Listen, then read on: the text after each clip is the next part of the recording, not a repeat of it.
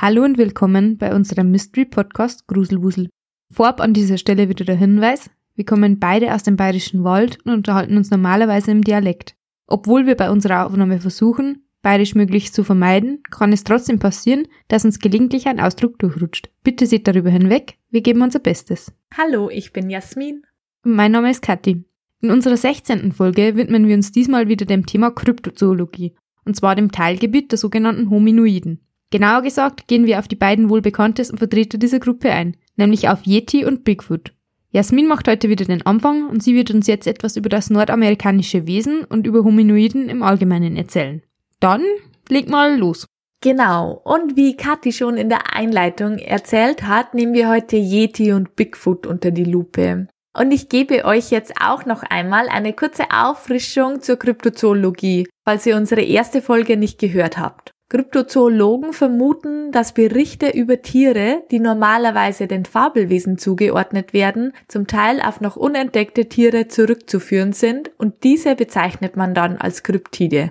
Diese können unterteilt werden in die Drakontologie, die sich mit Wasserkryptiden, also Seeungeheuern beschäftigt, zum Beispiel Ogopogo oder Nessie, dann die Hominologie, die nach Affenmenschen wie Yeti und Bigfoot sucht. Da sind wir heute in der Thematik drin und die mythologische Kryptozoologie, die über die Entstehungsgeschichte von Fabelwesen spekuliert. Das meiste meiner Recherchen heute zu Bigfoot habe ich von der Bigfoot Researchers Organization Seite und hier möchte ich auch gleich mal mit einem kleinen Faktencheck, der eins zu eins so auf der Startseite steht, beginnen. genau. Achtung, Zitat. Was sind die unbestrittenen Fakten über das Bigfoot-Sasquatch-Geheimnis? Es ist eine Tatsache, dass seit mehr als 400 Jahren Menschen berichten, große, haarbedeckte, menschenähnliche Tiere in den Wildnisgebieten Nordamerikas zu sehen. Es ist eine Tatsache, dass die Sichtungen dieser Tiere heute fortgesetzt werden, real oder nicht. Diese Berichte werden oft von Menschen von unanfechtbarem Charakter gemacht. Es ist eine Tatsache, dass Menschen seit über 70 Jahren Abdrücke von sehr großen menschenförmigen Spuren finden und fotografieren. Die meisten werden zufällig in abgelegenen Gebieten entdeckt. Diese Spuren sind bis heute zu finden. Es ist eine Tatsache, dass die Kulturgeschichten vieler Indianer und First Nation Völker Geschichten und Überzeugungen über nichtmenschliche Völker der Wildnis beinhalten. Viele dieser Beschreibungen haben eine bestechende Ähnlichkeit mit den haarigen, menschenähnlichen Kreaturen, über die heute berichtet wird. So, sagst du jetzt zu diesen unbestreitbaren und unbestrittenen Fakten? Also da war jetzt bisher keine einzige äh, irgendwie Fakt dabei, oder? Also stimmt. Außer stimmt. dass die Menschen einen unbestechbaren Charakter haben oder wie? Ja, so ähnlich. Genau. Ähm, ich muss auch sagen, sonderlich präzise sind diese Fakten eher nicht. Aber bevor wir jetzt diese Tatsachen und diese Fakten ein bisschen genauer ansehen, beschreibe ich euch einfach, wer oder was ist Bigfoot oder eben Sasquatch eigentlich, weil diese zwei sind nämlich die gleichen. Im kanadischen Raum heißt die Gattung Sasquatch, was so viel wie wilder Mann bedeutet, und in Amerika nennt man ihn eher Bigfoot übersetzt großer Fuß.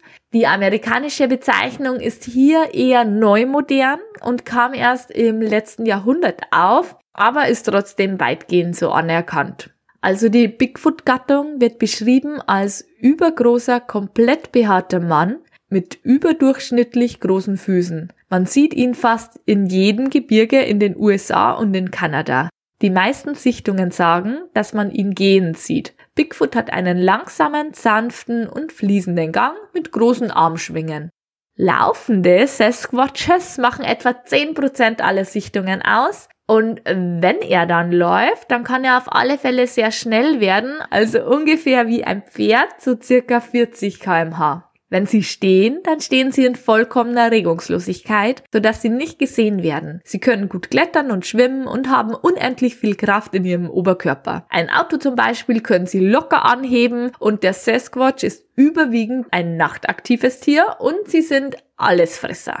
Ich hätte dazu eine Frage. Du hast jetzt gerade gesagt, dass Bigfoot so still steht, dass man ihn dann nicht sieht, oder wie? Genau, ziemlich in der Regungslosigkeit. Oder in vollkommener Regungslosigkeit wird er beschrieben. Hast du Guardians of the Galaxy gesehen? Nein. Schade, da gibt's jetzt eine Szene, die würde darauf eigentlich wirklich sehr gut passen. Also Guardians of the Galaxy 2. Aber naja, wenn du es nicht gesehen hast, dann brauchen wir es jetzt auch nicht besprechen. ich hab's nicht gesehen. Auf der vorher genannten Seite werden die Gyroptide auch als super tolle Familientiere beschrieben, die sich um ihre Jungen kümmern, die ähnlich sitzen und liegen wie wir, die über Gurgel, Ton und Klopfgeräusche miteinander kommunizieren können. Sie bauen sich Lager aus Moor und Fahne und aus sonstigem Gewächs und ziehen dann, wenn ein anderes Lebewesen ihnen zu nahe kommt, einfach weiter. Und es wird berichtet, dass es in Kanada und in den USA so circa 10.000 Bigfoot oder Sasquatches geben sollte. Und auf dieser Seite, was ich auch ziemlich witzig finde, ich meine, diese Details sind, sind ja eigentlich schon ziemlich witzig, dass man, dass man die so, so genau beschreibt. Ja, dass man die Population abschätzen kann und so, finde ich auch recht faszinierend dafür, dass es keinen Beweis gibt. Genau, ähm, es geht sogar noch weiter und es würde sogar detaillierter gehen. Auf der Internetseite findet man hier noch viel mehr Beschreibungen über das Verhalten und dem Erscheinungsbild dieser Kryptide. Das Wichtigste habe ich jetzt eben oben zusammengefasst, aber da wird auch noch beschrieben, wie sie direkt kommunizieren und ihr, ich glaube sogar das Sexualverhalten, also alles Mögliche. Gut erforscht, die Tiere, also sehr gut erforscht. Und für mich, muss ich sagen, war auf alle Fälle auch neu, dass es so viele von dieser Gattung geben sollte. Ich habe mir immer gedacht, da geht einer rum und jeder sieht halt immer den gleichen. Nein, nein, nein. Also, Jasmin, du bist in der Kryptozoologie überhaupt nicht bewandert, wenn ich das anhöre. Nein. Dabei, da gibt's zehntausende Bigfoots, mhm. dann ist doch das überhaupt nichts Außergewöhnliches, wenn man den dann sieht. Über die Jahre hat die Forschung, also die Bigfoot-Forschung, fünf Thesen aufgestellt, was es jetzt mit den Sichtungen so auf sich hat. Also, die erste ist eine Angstmanifestation. Ich glaube, das brauche ich jetzt nicht weiter zu erklären. Nummer zwei wäre eine Fehlidentifikation mit einem Bären. Auch das, glaube ich, brauche ich nicht erklären. Nummer drei, ein Zusammenhang mit paranormalen Ereignissen oder mit Außerirdischen. Also Bigfoot ist ein Alien. Ja, habe ich noch gar nicht dran spekuliert. Ah, das ist mal eine gute These. Hm? Das vierte ist die Collective-Memory-Hypothese, da gehe ich gleich drauf ein. Und die letzte ist die Bigfoot-Giganto-Hypothese.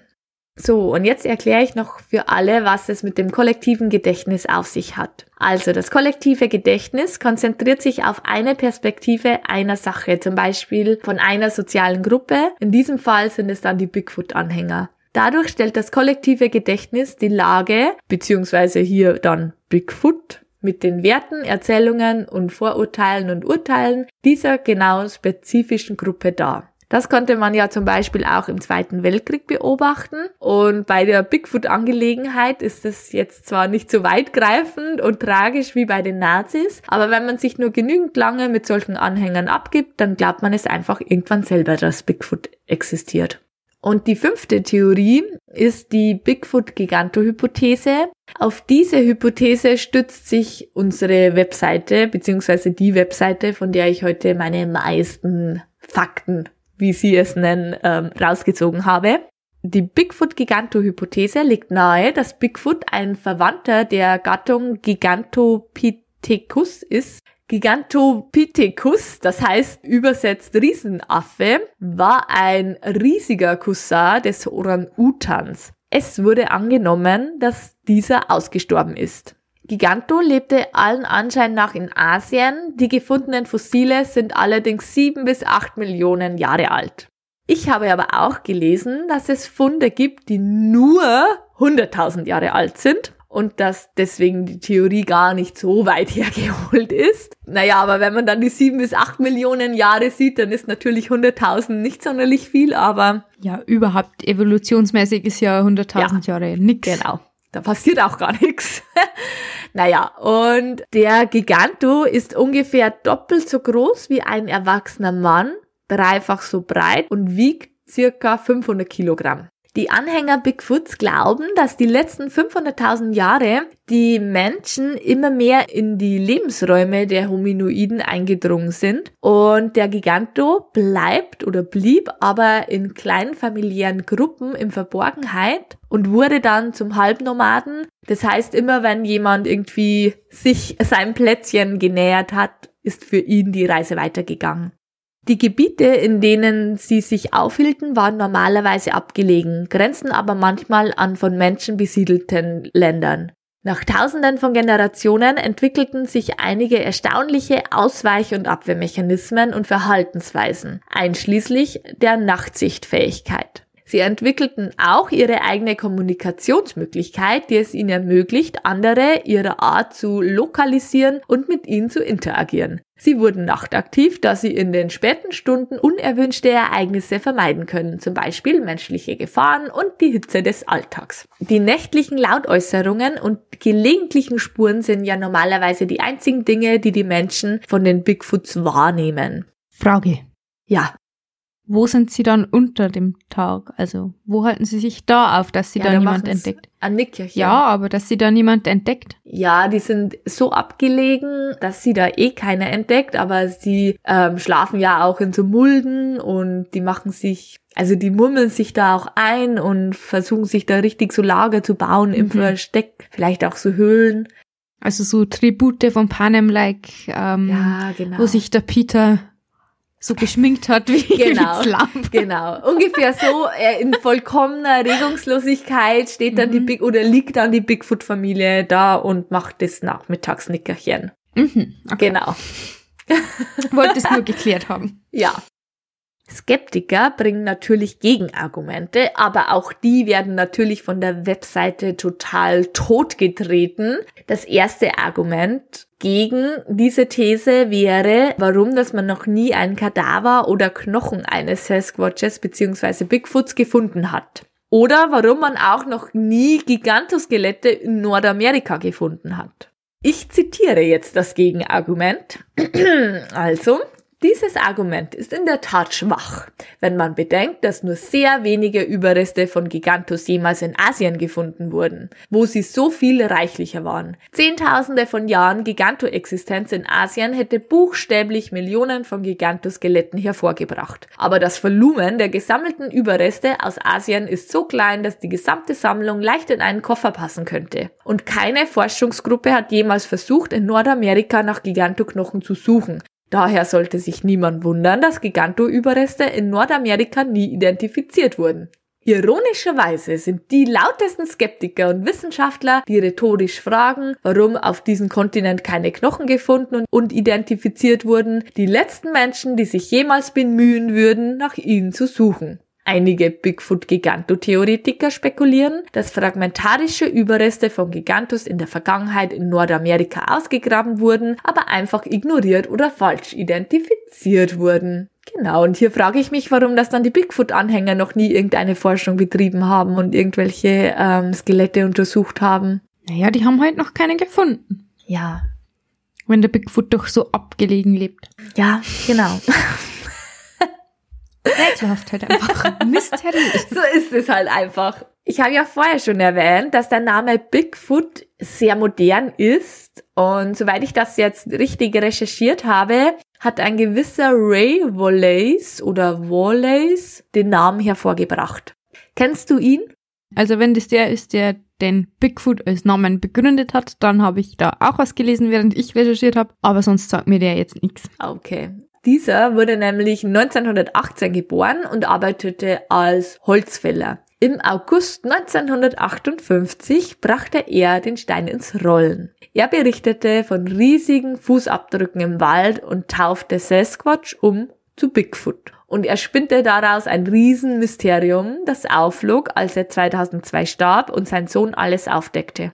Er hatte große Holzfüße gebaut und ließ in ganz Nordamerika immer wieder Fußspuren drucken. Sein Bruder und sein Neffe halfen ihm dabei. Er streute auch immer wieder mal Haare und Kot, damit mehr und mehr Menschen darauf aufmerksam wurden, dass Bigfoot wirklich existiert und dass es auch immer wieder Beweise gibt. Also müssen diese Beweise natürlich auch richtig sein. Ah, okay, dann kenne ich ihn doch nicht. Also ich habe zwar auch ein Foto gesehen, wo die Holzfüße drauf waren, aber da war mir jetzt der Name eher nicht bekannt. Mhm. Ähm, ich habe nur gelesen, dass Bigfoot eben aus Big Leerzeichen Foot Aha. zunächst war und dass es dann später irgendwann zusammengeschrieben wurde und ab da war Bigfoot dann Bigfoot Aha. mehr oder weniger. Ja, so ja, habe ja. ich das gelesen. Genau, aber anscheinend hat dieser Herr das alles ins Rollen gebracht. Also soweit ich das... Und was hatte der da davon? Der hat sich da einen riesen Spaß draus gemacht und auch... Also es war ein Scherzkeks Ja, einfach. wahrscheinlich. Ich weiß, also den Hintergrund, warum er es gemacht hat, weiß ich jetzt nicht, aber das eine ganz bekannte Bild, was man sieht, wenn Bigfoot da vor so Holzscheite entlang geht, ich weiß jetzt nicht, ob du das mhm. kennst. Ja, das war ja aus einem Video, ja. Genau. Und das war zum Beispiel seine Frau und er steckte seine Frau in ein Gorilla-Kostüm und, und er fotografierte sie dann. Also er hat sich da richtig, er hat sein, sein Leben dem gewidmet. Könnten wir uns mir auch mal was ausdenken. Irgendwas, das im bayerischen Wald lebt. Beweise fürs Wolperdinger. Genau. Ein kleines Späßchen draus machen. Doch ähm, auch damals waren auch schon bekannte Kryptozoologen ziemlich skeptisch und zweifelten seine Aussagen an, was sich dann nach seinem Tod als richtig herausstellte. Nichtsdestotrotz hat er super viele Anhänger gefunden, die immer noch an die Beweise glauben, dass Bigfoot wirklich lebt und dass das nicht gestreute Beweise waren, sondern dass das die Realität war. Und bevor ich jetzt dir das Mikro übergebe, gibt es bei mir jetzt noch zwei kurze Stories von Sichtungen. Denn auf dieser besagten Website gibt es auch eine riesige Datenbank, in der die Menschen ihre Sichtungen eintragen können. Und das sind wirklich super viele, also unbeschreiblich viele. Vorschlag, wenn wir wieder reisen dürfen, dann machen wir uns auf und suchen wir auch noch Bigfoot. Das machen wir auf alle Fälle, weil wenn es eh so viele gibt, dann, dann ist es ja gar nicht so schwer.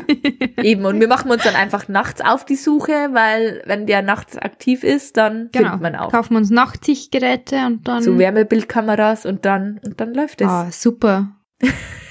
Stimmt, Wärmebildkameras. Kann doch nicht so schwierig sein. Auf dieser Homepage werden dann die Sichtungen in Klasse A und in Klasse B unterteilt. Klasse A ist, wenn Sasquatch wirklich gesehen wurde und Klasse B, wenn nur angenommen wurde, dass es Sasquatch war. Ich stelle euch jetzt aus jeder Gruppe noch eine Sichtung vor.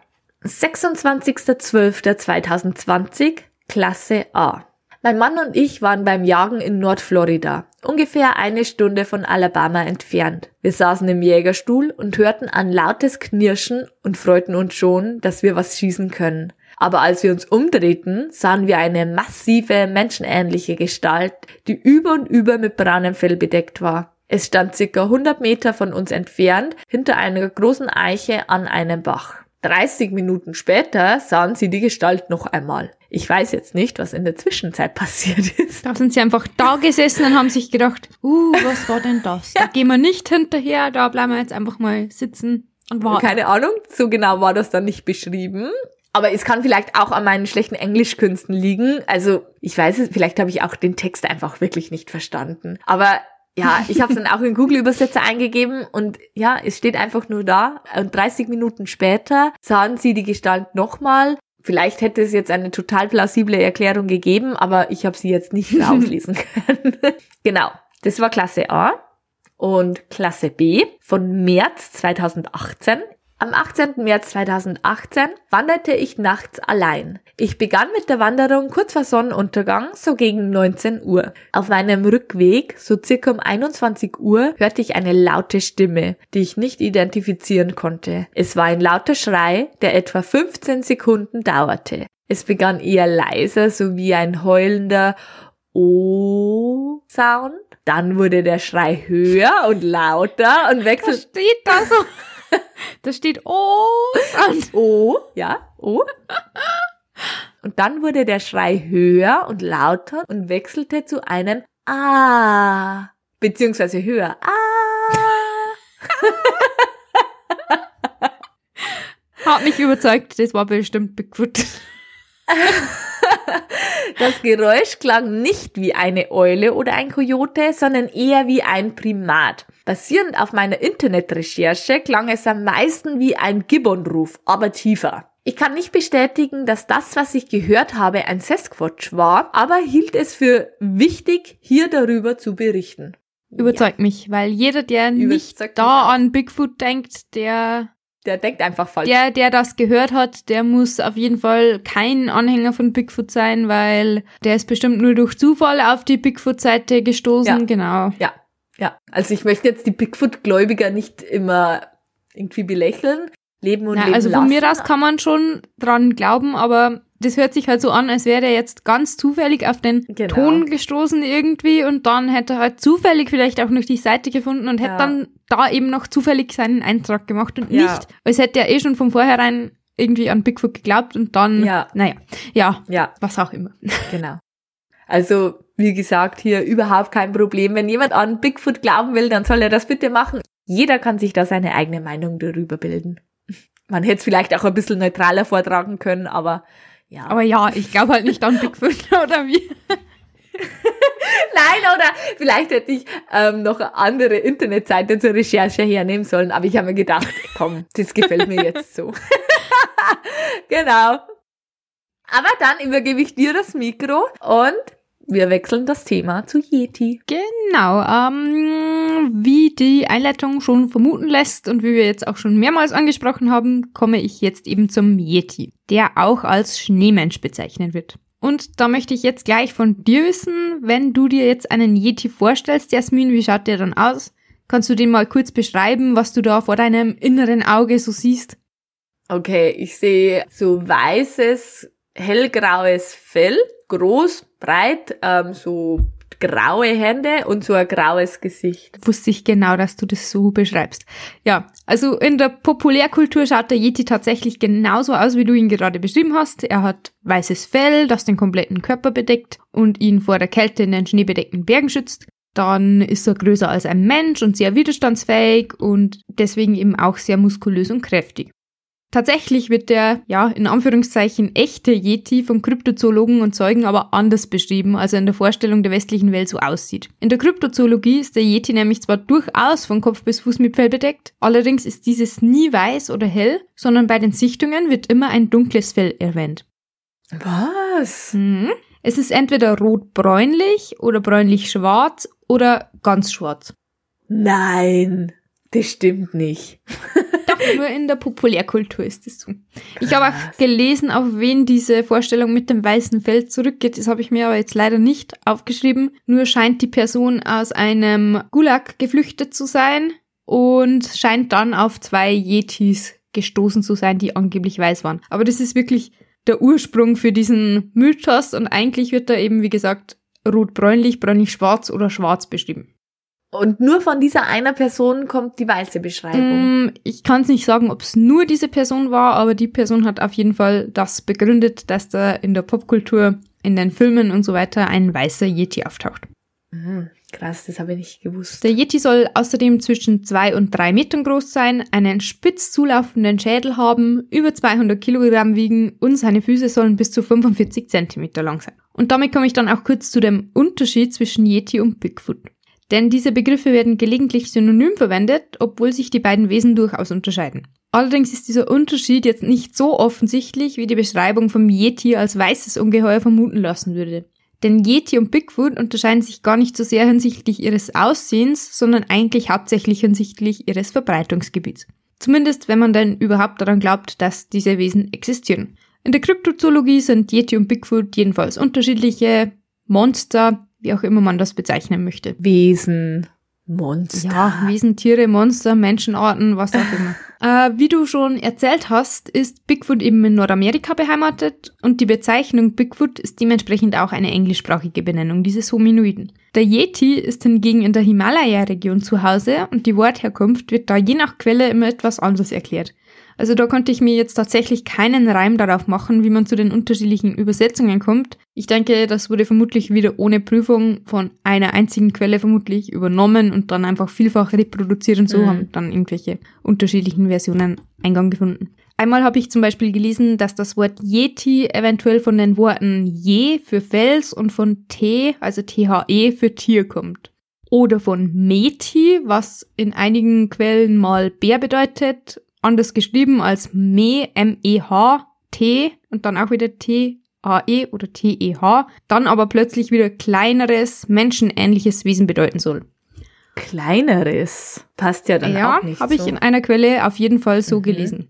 Ähm, dann gibt's noch Zutee als Wortherkunft, was großes rötliches Raubtier bedeuten soll, also eventuell auch auf einen Bär hindeutet. Und außerdem habe ich auch gelesen, dass die Bezeichnung Jet so viel wie Bär des Gebirges bedeutet. Also eine geklärte Wortherkunft scheint es da jetzt ohnehin nicht zu geben, aber die Deutungs- und Herleitungsversuche, bei denen die Wörter unterschiedlich übersetzt werden, die finde ich dann doch irgendwie irritierend. Mhm. Ich wollte es jetzt einfach nur mal erwähnen, weil ich es natürlich auch nicht selber übersetzen kann. Das sind jetzt mal die Varianten, die ich so gefunden habe. Ja, der einzige Erklärungsversuch, den ich zu den verschiedenen Herleitungen des Wortes noch habe, vom Yeti soll es angeblich ja nicht nur eine Art geben, sondern sogar bis zu drei verschiedene, also je nach Kryptozoologe. Und vielleicht sind die verschiedenen Bezeichnungen dann ja auf die unterschiedlichen Varianten zurückzuführen. Aber keine Ahnung, ich bin kein Kryptozoologe, ich bin kein Experte für die Sprache der Himalaya-Region und deswegen keine Ahnung. Wenn es jemand weiß, kann er mir ja eine Mail schreiben, dann kann ich das in einer zukünftigen Folge noch verbessern. Das jedenfalls mal zur Bezeichnung. Was man aber auf jeden Fall sagen kann, die Sage rund um den Homin Yeti ist wesentlich älter als die Legende von Bigfoot. Wir haben ja gerade schon gehört, dass Bigfoot eine relativ neu moderne Erscheinung ist. Aber nur Bigfoot, also ähm, dass die alten Indianer so Bigfoot-ähnliche, also Sasquatch dann eigentlich, Sasquatches gesehen haben, das gibt schon vier bis 500 Jahre. Aber Bigfoot an sich, Bigfoot ist relativ neu modern. Ja, aber auch 400 bis 500 Jahre ist im Vergleich zum Yeti jetzt äh, Klacks. Mhm. Also der Yeti soll schon bekannt gewesen sein, bevor sich der Buddhismus in der Heimatregion des Schneemenschen verbreitete. Damals wurde von der dort ansässigen Bevölkerung ein schamanischer Glaube ausgeübt und der Yeti wurde dabei als eine Art Berg- oder Schneegeist und oder auch als Gottheit und als Gott der Jagd angesehen. Eine der ältesten Erwähnungen des Yeti stammt ungefähr aus dem Jahr 77 nach Christus, also ganzes Stück älter als deine 400, 500 Jahre Mhm. beim Bigfoot. In dieser Quelle wurde von einem römischen Historiker und Schriftsteller mit dem Namen Gaius Plinius Secundus in seiner Naturalis Historia vermerkt, dass es in den nach Osten hin liegenden Bergen Indiens schnelle Kreaturen mit menschlicher Gestalt gibt, die mal auf vier und mal auf zwei Beinen laufen. Wie vertrauenswürdig die Quelle jetzt ist, das sei jetzt mal dahingestellt, weil in der Naturalis Historia ist auch von Mantikoren oder von Einhörnern die Rede. Also, hm, ist jetzt die Frage. Wenn ich aber jetzt daran glaube, dass der Yeti existiert, dann kann ich Mhm. ja vielleicht auch an diese anderen Fabelwesen glauben und ja, überhaupt ist ja auch nicht erwiesen, dass es nie sowas wie ein Einhorn gegeben hat. Also wer weiß, ob das dann nicht vielleicht doch vertrauenswürdig ist. Mhm. Es kann natürlich sein, dass es noch ältere Quellen zum Yeti gibt, aber ich muss zugeben, meine Recherche war da ein bisschen schwierig, weil es gibt vom Autohersteller Skoda ein Modell mit dem Namen Yeti und das taucht immer bei der Suche auf. Also oh ja, selbst das stimmt. ja, selbst wenn ich das Wort ausgeschlossen habe, dann tauchen noch Mikrofone auf und Stiefel und ja, was weiß ich, also ein Haufen Produkte mit Mhm. dem Namen Yeti drin. Das stimmt, das ist mir auch aufgefallen, wie ich das eingegeben habe. Also furchtbar. naja, aber egal, ich habe ja was gefunden, nur eben nicht so viel, wie ich vermutet habe, weil ich da die ganzen Produkte erst irgendwie rausfiltern hätte müssen. Und da gab es eben sehr viele. Vermutlich werden ältere Quellen zum Yeti ohnehin auch eher in Sprachen wie Lepcha oder so abgefasst und nicht in Latein und dann auch noch auf Deutsch übersetzt worden, wie das jetzt bei der Naturalis Historia der Fall ist. Also wenn es überhaupt schriftliche Quellen dazu gibt, dürfte das ohnehin schwierig sein, dass man da was in Deutsch findet.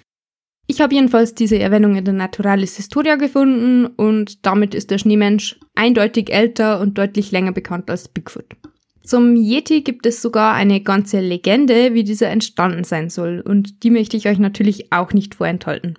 Also es ist jetzt eine freiere Variante der Sage. Wie gesagt, ich spreche, was wenig verwunderlich ist, nicht die Sprache der Himalaya-Region, also der Lepcha, aber so grob soll die Sage so gehen.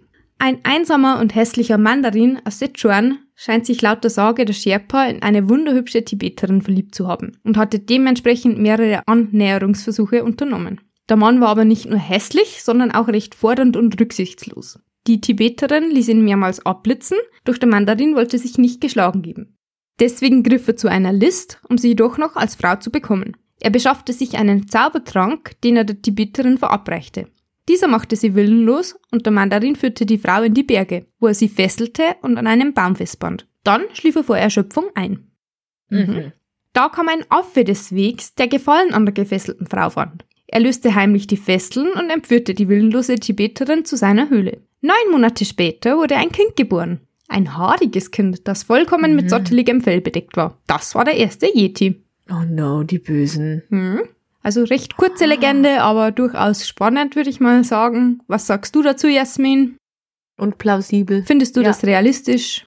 Ja, so war's. Also ich muss ja zugeben, ich finde die Sage jetzt wirklich nicht so extrem abwegig, wie viele andere sagen, weil ich meine, es ist ja bekannt, dass, ja, jetzt nicht in der Zeit der Sage, aber allgemein, dass es in der Wissenschaft zum Beispiel Experimente gegeben hat, Menschen und Affen zu kreuzen. Und man weiß ja auch, dass manche Tierarten sich mit anderen Tierarten paaren können. Zum Beispiel halt Tiger und Löwe oder so. In diesem Fall wäre das dann ein Liga, also dadurch entsteht halt ein Hybrid. Und man weiß ja auch, dass der heutige Mensch mit großer Wahrscheinlichkeit durch eine solche Hybridisierung entstanden ist. Also zum Beispiel mit der Neandertaler-DNA, die kann man ja dadurch erklären. Mm, aber das war dann nochmal ein paar Jährchen weiter. Naja, wer weiß, wie alt die Sage ist, keine Ahnung.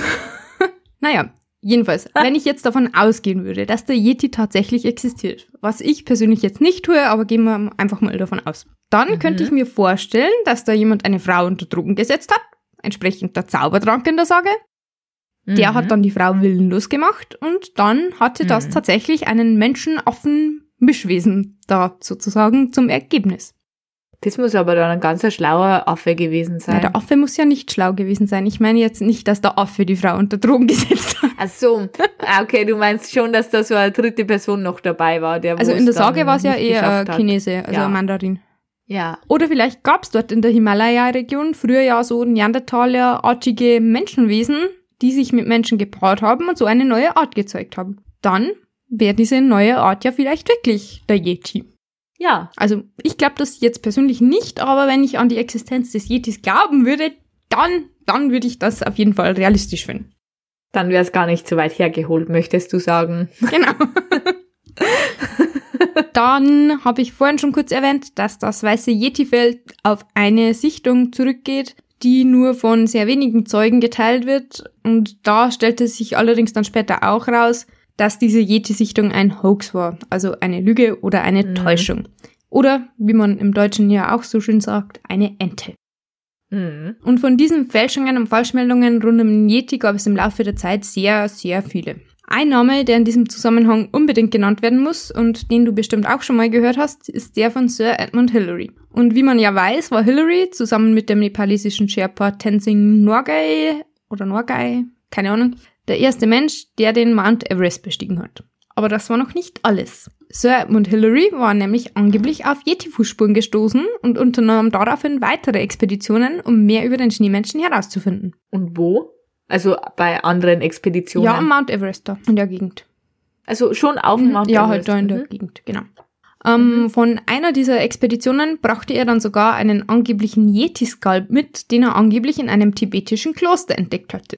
Dieses Skalp stellte sich allerdings auch als Fälschung heraus. Da kann man jetzt natürlich auch irgendwie mutmaßen, dass er nur behauptet hatte, nach dem Yeti zu suchen, um Aufmerksamkeit für seine nächste Expedition zu generieren und so natürlich auch, ja, entsprechende Geldmittel einzutreiben. Aber das ist natürlich nur eine böswillige Unterstellung, der hat bestimmt wirklich nach dem Yeti gesucht. Mhm. Und Sir Edmund Hillary war nicht der einzige Bergsteiger, der im Laufe der Zeit vermeintlich einen Yeti oder zumindest dessen riesige Fußabdrücke gesichtet hatte. Ähnlich erging es zum Beispiel auch Reinhold Messner, auf den ich jetzt auch noch explizit eingehen möchte. Es gibt da natürlich noch sehr viel mehr Bergsteiger, die Meldungen vom Schneemenschen gemacht haben, aber ich finde Messner da halt besonders interessant, weil der Südtiroler halt deutschsprachig ist und auch viele Interviews zu dem Thema gegeben hat. Entsprechend ist er für uns recht ergiebig als als Zeuge. In den 80er Jahren hatte er behauptet, einen Yeti sowie dessen Fußspuren gesichtet zu haben und daraufhin unternahm auch er ein paar Touren, um dessen Existenz zu beweisen. Zwölf Jahre nach seiner angeblichen Yeti-Sichtung hat er dann auch ein Buch herausgegeben mit dem Titel Yeti, Legende und Wirklichkeit. Und ein Exemplar davon befindet sich natürlich auch in meinem Besitz, ist eh ganz klar. Jedenfalls kommt Messner darin dann aber zum Schluss, dass er gar keinen Yeti gesehen hat, sondern wohl eher einen Bären. Also recht enttäuschend das Buch für mich. Nein, was? Das ist das Ende vom Buch. Miserabel. Ja, mehr oder weniger. Er erklärt da halt, dass er jetzt nicht mehr davon ausgeht, einen Yeti gesehen zu haben, sondern Miserabel. einen Bären. Ja, finde ich ziemlich traurig. Zum Schluss ist er da. Also am Anfang war er felsenfest davon überzeugt. Oder wie? Ja, ja, er hat da in den 1986, glaube ich, war das, hat er wirklich da Pressekonferenzen und so gegeben, wo er erklärt hat, er hat den Yeti gesehen. Da hat man sich dann auch ewig über ihn lustig gemacht. Genau, vielleicht war das auch ein Grund für das Buch. Man weiß Mhm. es nicht. Vielleicht gab das ja in Wirklichkeit noch immer und hat nur das Buch herausgegeben, damit man sich nicht mehr über ihn lustig macht. Who knows? Auf jeden Fall glauben mittlerweile auch die meisten Wissenschaftler daran, dass es sich bei Yeti-Sichtungen eher um Bären handelt. Denn nachdem immer wieder Fellproben, Knochen, Zähne und so weiter untersucht worden sind, hat sich bis heute leider kein Beweis für die Existenz des Schneemenschen ergeben. Stattdessen wurden bei verschiedenen Studien die Proben meist dem asiatischen Schwarzbären, dem Himalaya-Braunbären und dem tibetischen Braunbären zugeordnet. Allerdings fand sich bei einer der Untersuchungen auch ein Hinweis auf eine bislang noch unerkannte Großbärenart, was ich ja auch schon mal bemerkenswert finde. Wenn es zumindest kein Affe ist, dann wenigstens eine neue Bärenart. Naja, es gibt jedenfalls nur noch wenige richtige Wissenschaftler, also abgesehen von den meisten Kryptozoologen, die eine Existenz des Yetis für möglich halten. Ja, aber hat es schon mal viele Wissenschaftler gegeben? Ja, es wurde halt schon mehrfach untersucht.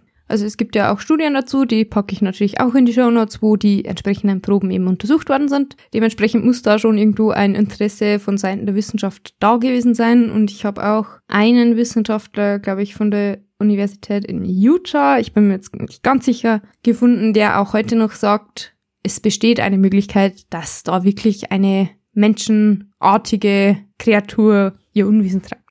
Ja, mit dieser Erkenntnis möchte ich dann aber auch langsam mal zum Ende meines Yeti-Vortrags kommen. Ich möchte nur noch ganz kurz zwei mini kleine Highlights vorstellen, die ich bei meiner Recherche zum Yeti gefunden habe. Yetis oder andere Hominoide wie Bigfoot flechten nämlich angeblich Pferden nachts die Haare. Hast du davon schon gehört? Nein, nein. Wildpferden oder normalen Pferden. Normalen Pferden? Stellen. Nein, das stimmt nicht, weil wenn du meiner äh, Recherche nicht gefolgt hast, dann weißt du, dass Bigfoot sich nicht zu den Menschen bewegt. Das ist ja aber auch falsch. Da habe ich ja auch ein Interview gelesen mit einem Bigfoot-Forscher und Yeti-Forscher. Jetzt Moment, wie hieß der? Igor Burzev oder irgendwie so ähnlich.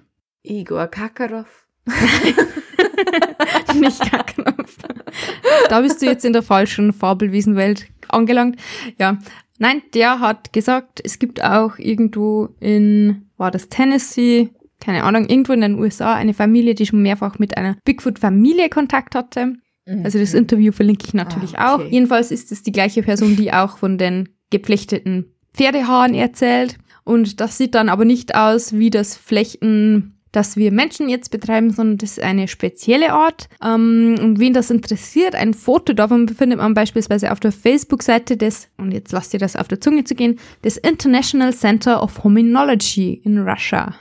Mhm. Also den Link dazu und wie erwähnt, zu allen anderen Büchern, Artikeln und Co. gibt's natürlich dann in den Show Notes. Auf jeden Fall sehr interessant, dass Bigfoot Pferden Haare flechtet. Mhm. Bigfoot und Yeti, also beide. Ja. Das wäre mal das erste Highlight, das mich sehr amüsiert hat. Und ach ja, da habe ich mir den Namen aufgeschrieben, sehe ich gerade. Da verweise ich jetzt im zweiten Highlight nämlich nochmal auf das Weiß-Interview mit dem Kryptozoologen Igor Burzev. Der sagt nämlich, dass Yetis über telepathische Kräfte verfügen. Also Mhm. Zitat aus dem Interview, wenn sie spüren, dass sich jemand auf die Lauer legt, dann werden sie nicht kommen. Mhm. Ja, ist natürlich plausibel. Ja, natürlich. Der Yeti möchte unerkannt bleiben und macht sich seine telepathischen Kräfte zunutze. Und das ist dann natürlich die Erklärung dafür, warum dessen Existenz nicht Ja. bewiesen ist. Das ist ja ganz klar. Eigentlich wollte ich euch jetzt in dieser Folge noch einige andere Hominoide vorstellen, aber ich muss sagen, dazu habe ich so viel gefunden, dass wir daraus eigentlich nochmal eine eigene Folge basteln könnten, wenn du einverstanden bist, Jasmin. Ja, hast du hier noch Namen? Ja, ja, da habe ich sogar noch mehrere Namen. Es gibt nämlich anscheinend auf der ganzen Welt noch andere Hominoiden.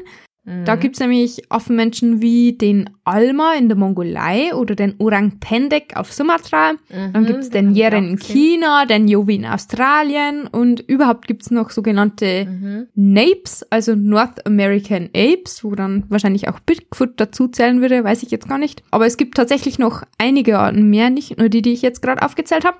Machen wir noch eine weitere Folge irgendwann, oder? Genau. Ja, passt. Dann machen wir an dieser Stelle aber auch Schluss. Und in zwei Wochen geht's dann nicht um Kryptozoologie, sondern über ein ganz anderes Mystery-Thema, nämlich über Sekten. Ich glaube, das kann man auch schon sagen. Das wär's dann aber auch zu unserer diesmaligen Kryptozoologie-Folge. Wie immer könnt ihr uns natürlich gerne auf iTunes bewerten. Darüber freuen wir uns immer noch. Hinweis, Hinweis. Oder ihr folgt uns auf Instagram. Auch das würde uns sehr freuen. Genau, bei Instagram ist unser Handle at gruselwuselpodcast. Dann könnt ihr uns auch gerne eine Mail an info at gruselwusel-podcast schreiben. Also wir sagen immer die gleichen Sachen zum Ende der Folge, aber ihr könnt ja einfach überspringen, wenn es euch nicht mehr interessiert. Genau. Oder wenn ihr es dann schon auswendig kennt. Und natürlich auch auf Facebook auch nicht zu vergessen. Dann, Genau. Jasmin, schließ mal wieder mit deinen berühmten Schlussworten ab. Öffnet euren Geist für das Verborgene. Tschüss. Tschö.